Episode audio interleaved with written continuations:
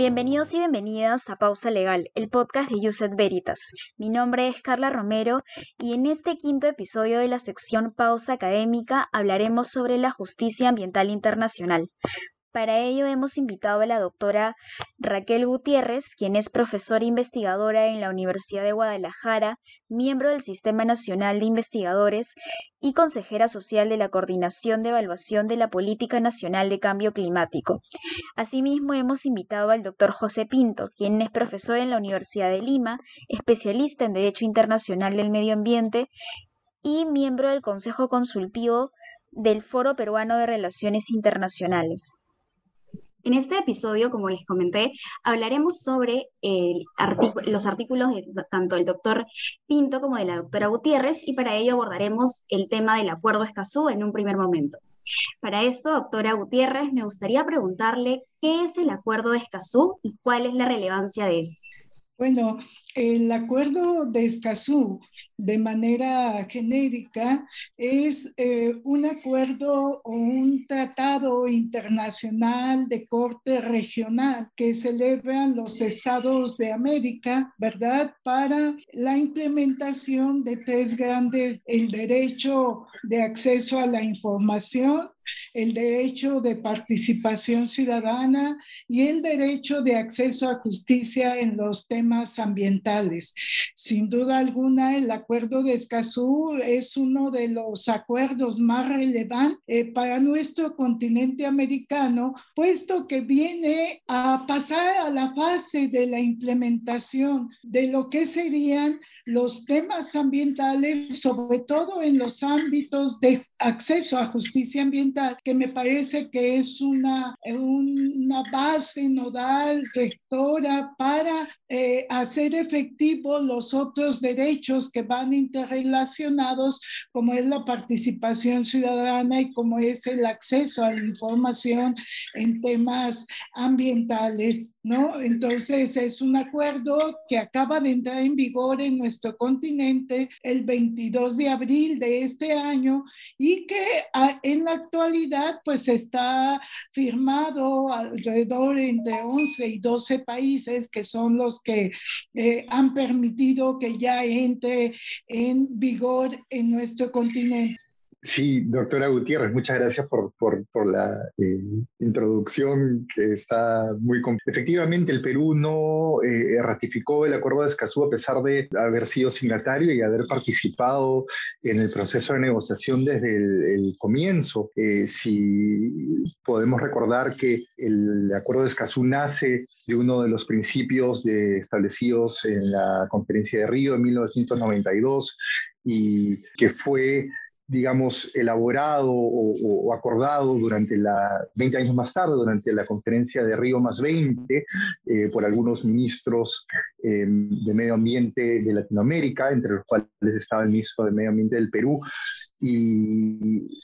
poco tiempo después se inició ese proceso de negociación en el que participamos, yo participé también como delegado en esta primera reunión de, de digamos, auscultar qué tan preparados estábamos para poder elaborar un, acuerdo jurídicamente vinculante que trate sobre los llamados derechos de acceso. Finalmente, no solamente incluyeron esos tres derechos de acceso que usted menciona, sino también eh, otro aspecto muy importante que es eh, la garantía de los eh, derechos fundamentales de los defensores medioambientales. El año pasado, si no me equivoco, cuando fue el momento de ratificar el acuerdo por parte del Perú,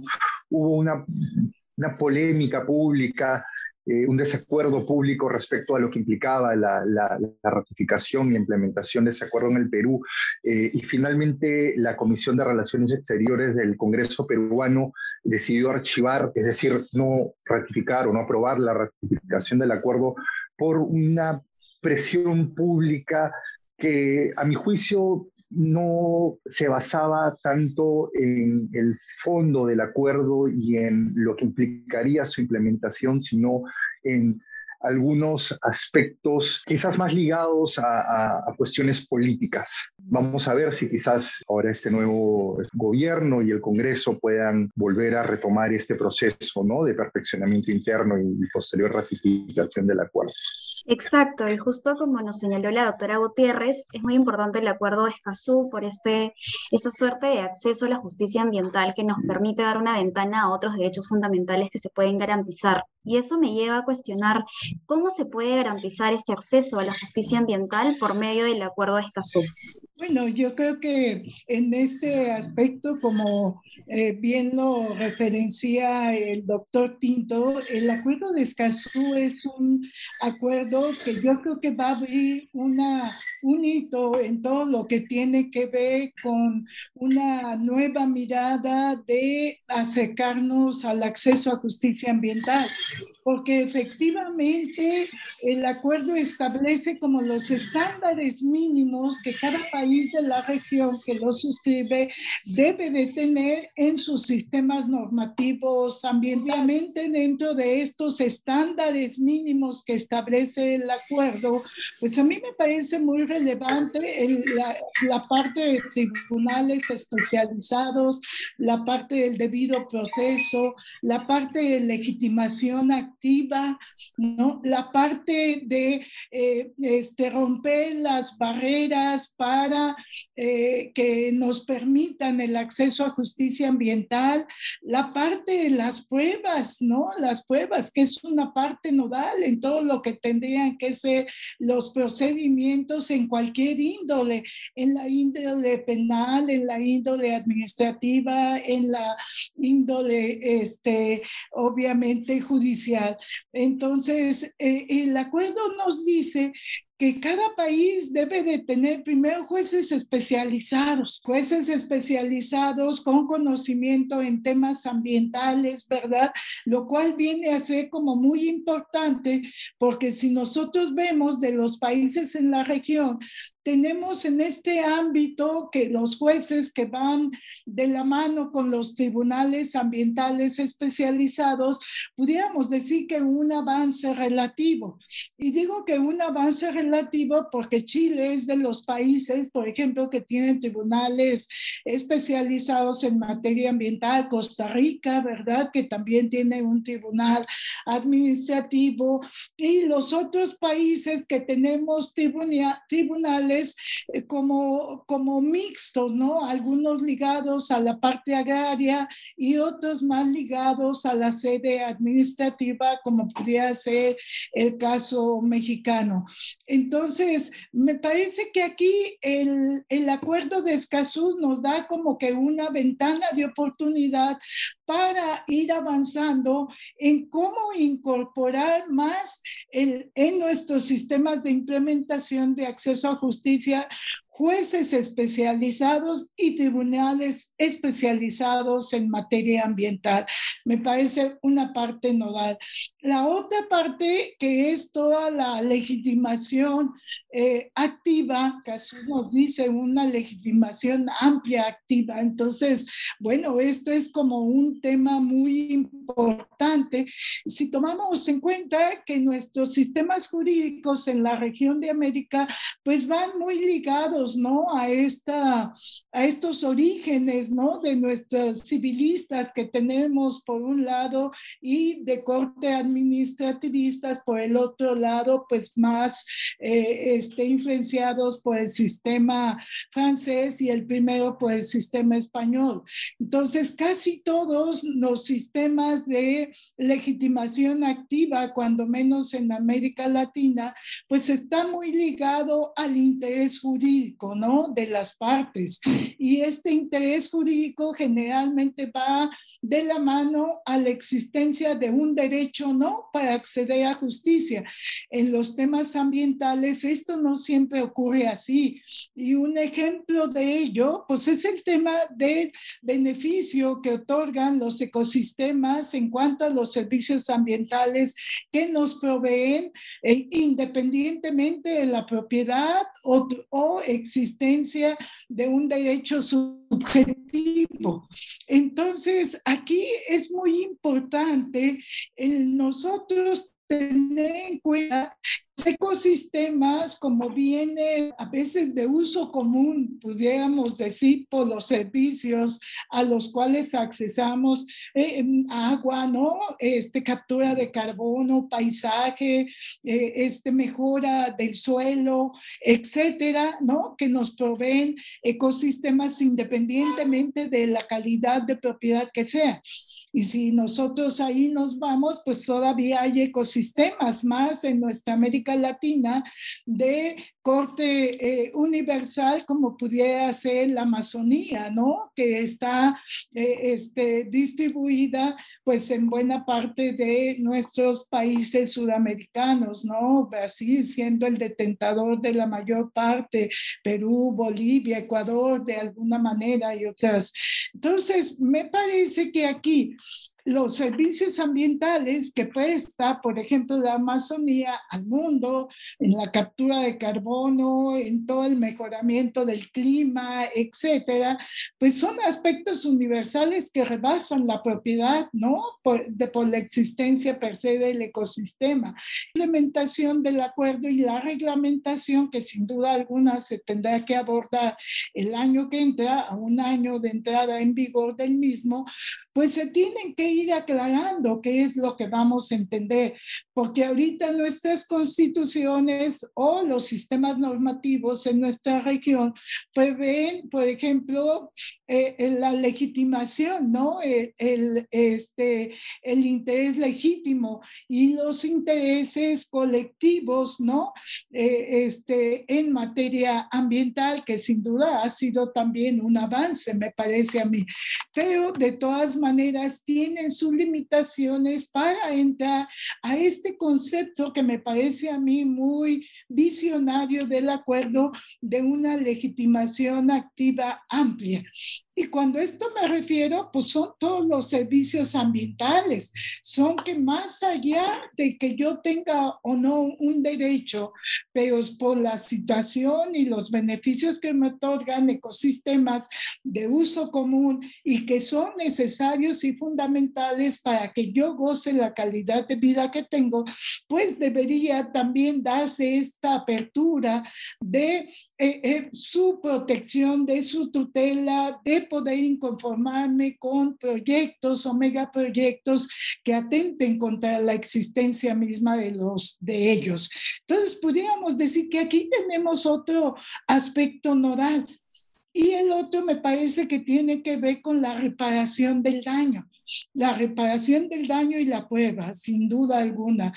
La prueba porque eh, en lo que yo he estudiado, cuando menos de ocho sistemas normativos de la región de nuestra América, pues eh, de ellos casi todos tenemos esta, como esta vinculación de las pruebas en el ámbito de los sistemas civiles. Es decir, tenemos un derecho público que es el, el que garantiza el derecho a un medio ambiente sano, pero por el otro lado, los sistemas procesales a través de los cuales se desarrollan eh, eh, estos derechos eh,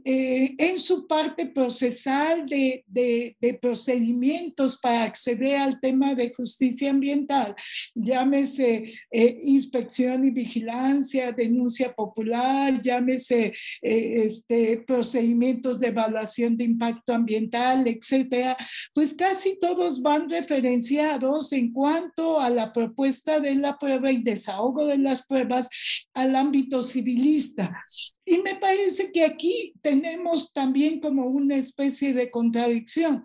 porque abordamos derechos eminentemente públicos con una visión civilista de desahogo de las pruebas, que, que muchas veces ya en el transcurso de este derecho fundamental de acceso a la justicia son limitaciones, porque son los códigos civiles en nuestros países pues son muy categóricos en cuanto a tiempos, formalidades, contenidos, etcétera, las pruebas. Y no permiten que los jueces puedan suplir la deficiencia de, los, de las pruebas en temas tan nodales como lo es el acceso a justicia ambiental, la protección de bienes de uso común de la humanidad necesarios y soportes para la vida y todas las especies que en él ellos nos desarrollamos, incluido el hombre. Entonces, me parece que aquí también tenemos que ver otra mirada y que el acuerdo de Jesús nos da esta posibilidad de dar este brinco en cuanto a la posibilidad de sistemas procesales más garantistas de los derechos ambientales en todos los códigos eh, este, de nuestra América. El otro aspecto fundamental, me parece a mí, que cuando menos lo hemos detectado, pues es la reparación del daño la reparación del daño que sin duda alguna el acuerdo la menciona de una manera más amplia, hasta habla de principios o de aspectos de derechos humanos de no repetición, ¿no? De, de compensación, de volver a las cosas al estado en que se encontraban antes de, del acto, lo cual da la posibilidad de demolición de construcciones, etcétera, cosa que a veces es muy difícil en el acceso al, en los sistemas normativos de nuestra América. Muchas gracias a ambos por sus grandes comentarios al respecto. Este especie de hacer al Estado mucho más garantista, incluso en colaboración con otros países de la región, muy importante específicamente en un país como el nuestro, el Perú, en el cual sabemos que nuestros recursos naturales eh, son explotados, son usados, afectan no solamente a las comunidades o a los pueblos indígenas, como lo señaló doctora Gutiérrez, sino a toda esta población que está alrededor. Entonces, el acuerdo de Escazú abre una ventana para poder eh, tutelar todos estos derechos que deben de ser eh, garantizados para todos los peruanos como nos comentó el doctor Pinto en un comienzo, el Perú no ha ratificado el acuerdo, esto eh, tal vez por un juego político en nuestro Congreso pasado, pero eh, ¿cuáles consideran ustedes que son los retos pendientes para la implementación del acuerdo de Escazú en el Perú? Excelente. Excelente. Bueno, muchas gracias. Yo creo que esa es una, no solamente una excelente pregunta, sino una pregunta fundamental. Eh, nosotros en el Perú, eh, y, aquí también me gustaría escuchar la opinión de la doctora Gutiérrez, eh, si es que en, otros países de Latinoamérica también existe este fenómeno de que tenemos muchísimos instrumentos de política y, jurídicos, es decir, tenemos muchas normas que llevarían o, darían a pensar que nosotros tenemos eh, plena capacidad para implementar todas las disposiciones del Acuerdo de Escazú y también otras eh, disposiciones de otros acuerdos y otros tratados que ratificamos eh, con mucha frecuencia. pero la cantidad de, de, normas, incluso el contenido, que es un contenido en, la mayoría de los casos bastante, eh, bastante positivo, bastante progresista. Eh, no creo que sea suficiente. Nosotros eh, tenemos muchos retos en implementar las mismas normas que nosotros creamos eh, y esos retos se deben a, muchos factores, eh, sobre todo factores en la capacidad institucional para poder aplicar los, los, desafíos y los compromisos que nosotros mismos nos, nos, este, nos, nos asumimos como país pero también eh, tienen que ver con, con, con, la, con una cuestión un poco más abstracta, pero, pero no menos real, que es cómo funciona el Estado, cómo funciona el país. Y creo que lo que hace falta en el Perú y quizás también en otros países de Latinoamérica es plantearnos seriamente cómo queremos funcionar como país, qué tipo de país queremos ser. Queremos ser un país transparente, un país eh, en el que los bienes públicos, es decir, los bienes de todos, sirvan a todos, o queremos ser un país eh, un poco más restrictivo de los derechos eh, de acceso, un país que quizás eh, no sea tan transparente en su accionar eh, eh, y, eso tiene que ver con, con, el modelo de desarrollo que nosotros estamos implementando, con el modelo con el modelo social que nosotros tenemos, con, con, cómo nosotros desarrollamos la política multinivel, es decir, cómo em, cómo implementamos las normas, no solamente eh, desde el gobierno central, sino también a nivel regional y a nivel local. Y creo que ahí se presentan muchísimos desafíos que tienen que ver con problemas no solamente, eh, como los he mencionado, eh, normativos, institucionales, sino también estructurales. Y ahí creo que radican los mayores retos para implementar eh, un acuerdo que tiene disposiciones tan importantes como es el acuerdo de Escazú. Ajá. Sí, sí, un poco eh, siguiendo eh, precisamente eh, sus ideas, doctor Pinto, a mí me parece que, que, ese es un reto que casi viene a, a, ser homogeneizado en la mayoría de los países de nuestra América. Si yo pensara, por ejemplo, en el caso mexicano, que, que obviamente pues es mi país, ¿verdad? y donde tenemos una corte, donde tenemos tribunales administrativos, donde tenemos juzgados de distrito y donde tenemos autoridades cuasi administrativas, ¿no? Como Profepa, ¿no? Y la, y la, y la Secretaría de Corte Regulativo. Eh, eh, aún con todo este diseño institucional, pudiéramos decir, ya avanzado, y que yo lo detecté en varios de los países de nuestra América también, con un diseño institucional bastante consolidado en el ámbito ambiental per se. Eh, no, muchísimas gracias a ambos por sus grandes comentarios acerca de esta primera parte del episodio sobre el acuerdo de Escazú. Eh, si bien es cierto, nuestro país aún no ha ratificado este acuerdo, aún quedan muchos retos pendientes, como señaló la doctora Gutiérrez, la institucionalización es una gran barrera y hace que todos estos derechos no se puedan garantizar de forma correcta. Entonces, eh, ahora pasaríamos a la siguiente parte del episodio, la cual es sobre litigio climático. El doctor Pinto escribió un artículo respecto a este tema y es por ello que quisiera preguntarle si existe realmente el litigio climático. Sabemos que este es un tema muy novedoso. ¿Y qué sería qué es? Sí, eh, bueno, eh, efectivamente el litigio climático es un concepto relativamente nuevo eh, y que lo que significa es acceder a las Cortes de Justicia para presentar demandas que estén relacionadas a eh, los efectos eh, del cambio climático, a combatir los efectos del cambio climático, ya sea por mitigación o para adaptación al cambio climático. Eh, y es novedoso porque no se ha dado, o mejor dicho, se ha dado en, en años recientes y y ha tenido un crecimiento exponencial, y no solamente crecimiento exponencial en cantidad de demandas que se han presentado, sino también en las demandas que eh, están siendo em, eh, declaradas procedentes eh, porque el tema de procedencia es un aspecto eh, muy, muy importante eh, relacionado al cambio climático porque existe ahí el reto de la atribución para poder determinar si es que un, un caso es procedente o no, es decir, si es que es posible atribuir los efectos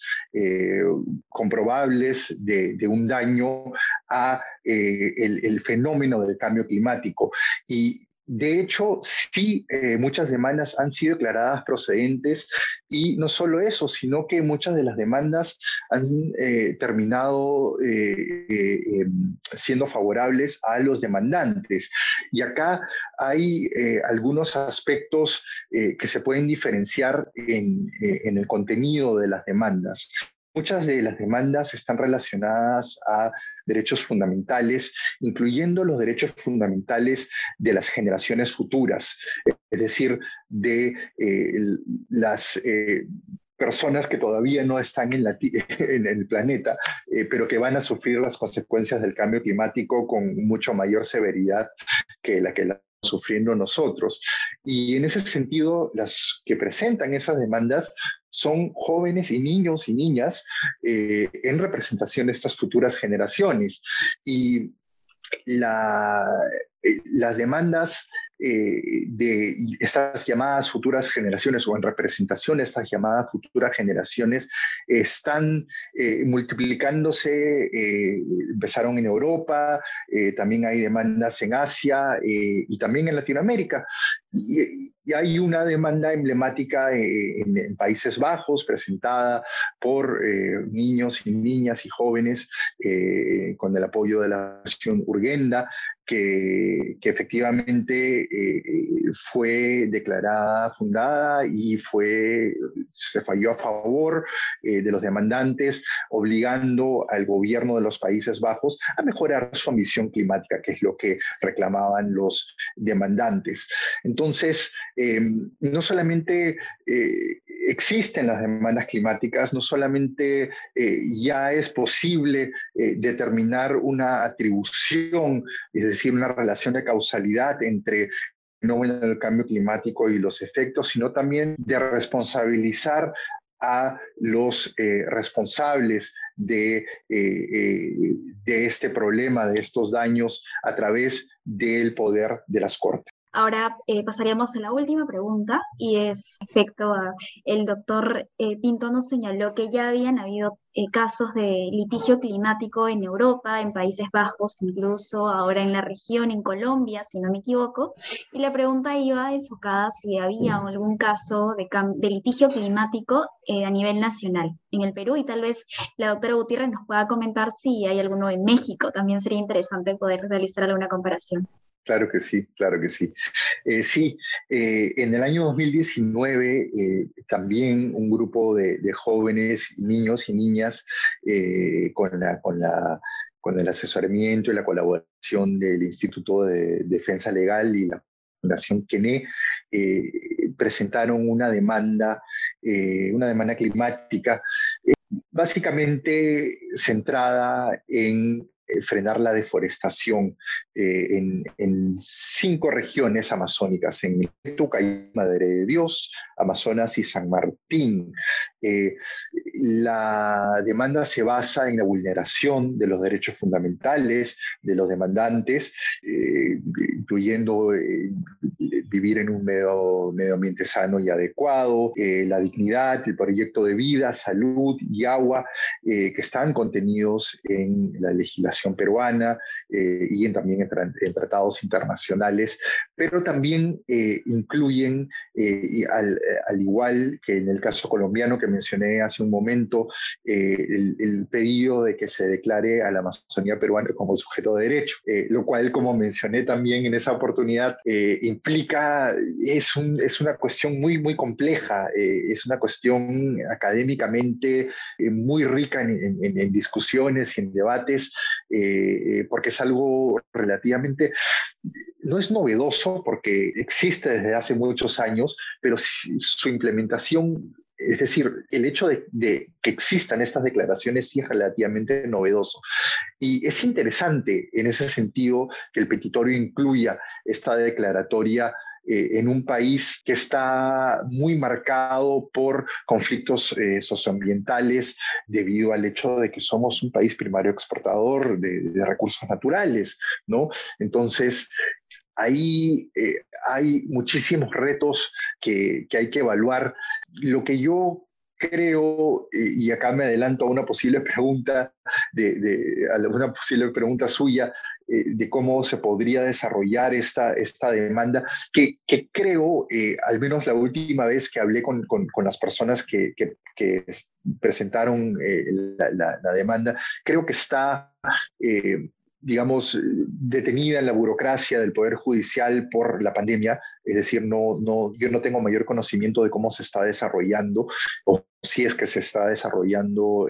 si hay algún movimiento en esta demanda actualmente. Lo que yo creo es que eh, si es que se declara eh, fundada y se le da la razón a los, a los demandantes, eh, posiblemente pueda ocurrir algo que, similar a lo que ocurrió en, Colombia, es decir, que se obliga al Estado peruano a crear una serie de instrumentos políticos que, que encaminen, eh, eh, digamos, estas eh, acciones hacia, hacia, hacia el, frenar la deforestación, lo cual ya se está haciendo. Entonces, em, creo que acá estamos frente a una demanda importante, quizás no tanto por el resultado que se pueda obtener, sino, eh, digamos, el resultado que se pueda obtener eh, como, como, como, sentencia, sino en el resultado que se pueda obtener como, eh, como parte de un litigio estratégico, que, es algo que mencionó la doctora Gutiérrez, que es algo que se utiliza mucho en, en, derechos humanos y que se utiliza también mucho en en, eh, demandas, en demandas climáticas. Hay una demanda de litigio estratégico eh, muy conocida, presentada ante la, Comisión Interamericana de Derechos Humanos por un grupo de pobladores del, Círculo Polar del Norte, ¿no? Eh, ártico, que, no fue declarada procedente, pero sin embargo generó visibilidad a la problemática de las personas que presentaron la demanda. Es decir, que si bien no consiguen formalmente lo que pidieron, es decir, la fuera declarada eh, procedente y, y, eventualmente se falla a su favor, sí generó muchísima visibilidad a el problema del cambio climático y cómo este problema afecta a los pobladores de, eh, eh, del Ártico. Y en ese sentido, creo que el litigio estratégico eh, importante, eh, no solamente por lo que pueda aplicar el fallo eh, a favor o en contra de los demandantes, sino el hecho de poder generar visibilidad. Y en este caso la visibilidad es que existe un problema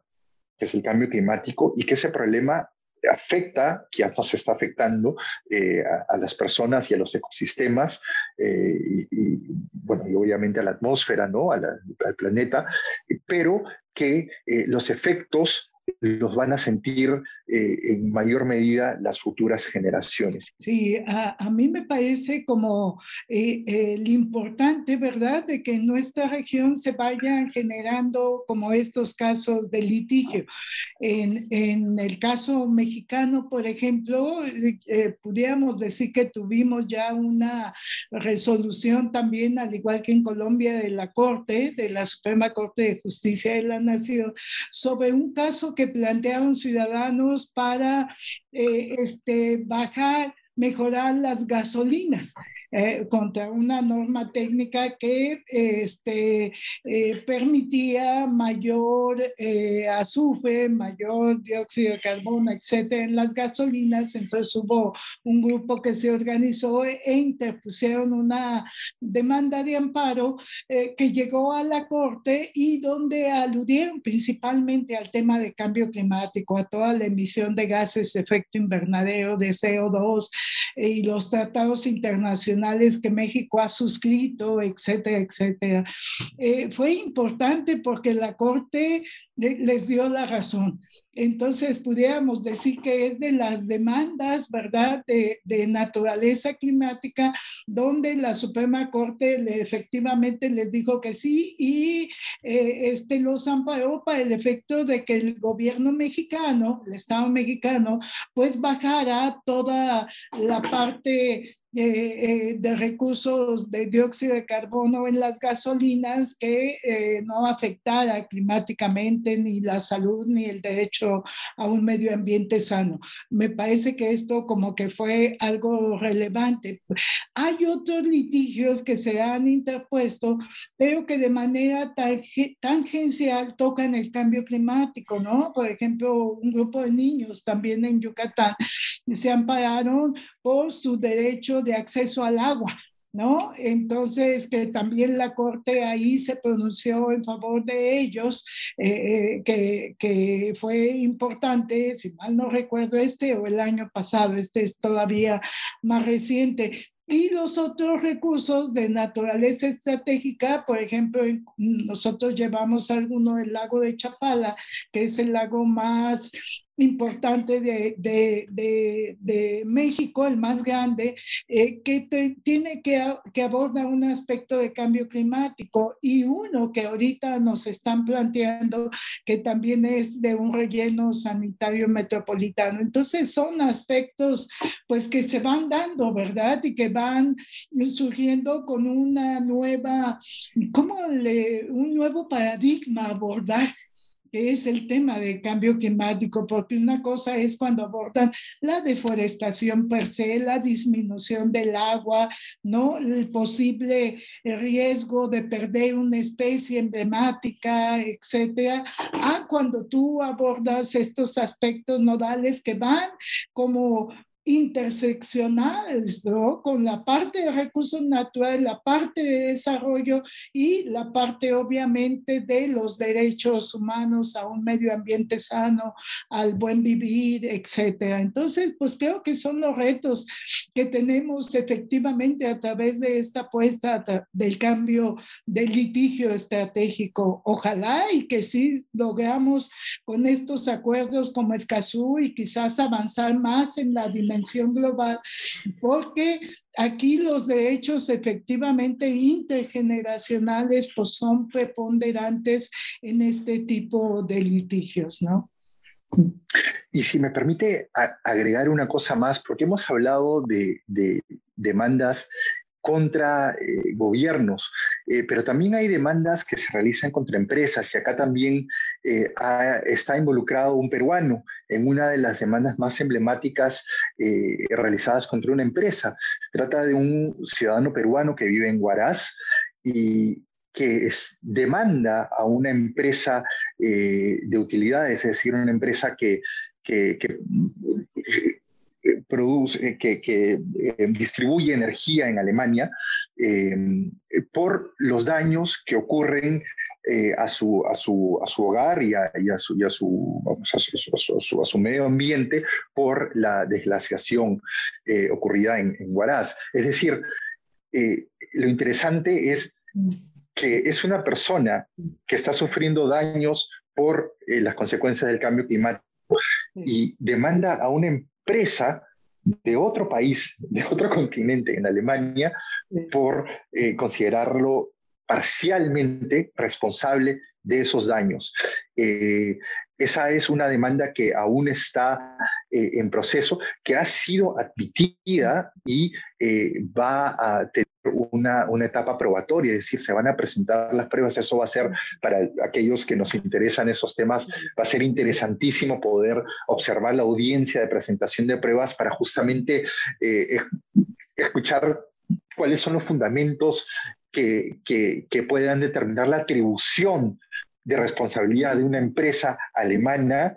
por eh, su porcentaje de responsabilidad en los daños que ocurren en los Andes eh, eh, peruanos, ¿no? esa es una de las demandas emblemáticas y otra, simplemente para, para, para terminar con la idea de demandas contra, contra, contra organizaciones privadas, es una que también ocurrió en Europa y, en los Países Bajos eh, eh, y que fue fallaron a favor. las cortes, bueno, la Corte de los Países Bajos falló a favor de los demandantes, eh, responsabilizando a la empresa Shell. La empresa Shell, que como sabemos es una empresa comercializadora de, combustibles fósiles, por su responsabilidad en, el cambio climático y cómo estos tienen, tiene efectos en, la salud y en la vida de las personas, y em, declaró y ordenó que el Shell tome una serie de acciones eh, que incluyen no solamente eh, acciones eh, para dentro de su propia empresa, es decir, cómo reducir sus emisiones de gases de efecto invernadero como empresa, sino la responsabilizó también de la reducción de gases de efecto invernadero de aquellos, de toda la cadena de producción, de incluso que consumen sus productos, lo cual es una cosa eh, que ha avanzado muchísimo el, derecho eh, y el litigio climático, eh, porque justamente amparado parcialmente en uno de los informes del IPCC y, en, otras, y en, otros, en otros estudios científicos, una corte, es decir, un juez ha podido responsabilizar a una empresa eh, que, de los daños ocurridos eh, por el cambio climático, lo cual es un, es un, es un gran avance y es algo muy, muy interesante que también tocó o lo menciona en el artículo. Muchas gracias, doctora Gutiérrez y doctor Pinto, por su participación en este episodio de Pausa Legal. Invitamos a la audiencia a poder adquirir el libro Derecho Ambiental Internacional, en el cual van a encontrar estos artículos tanto sobre el Acuerdo de Escazú como sobre el litigio climático. Está disponible en formato ebook. Muchísimas gracias por acompañarnos en este episodio y no se olviden de seguir a Pausa Legal en Instagram como arroba pausa legal. Además también pueden seguir a Yuset Veritas en Facebook, Twitter, Instagram y en LinkedIn y pueden seguir tanto a nuestra plataforma de desarrollo social Siembra como a nuestro portal jurídico IUS 360. Los y las esperamos en un nuevo episodio. Hasta pronto.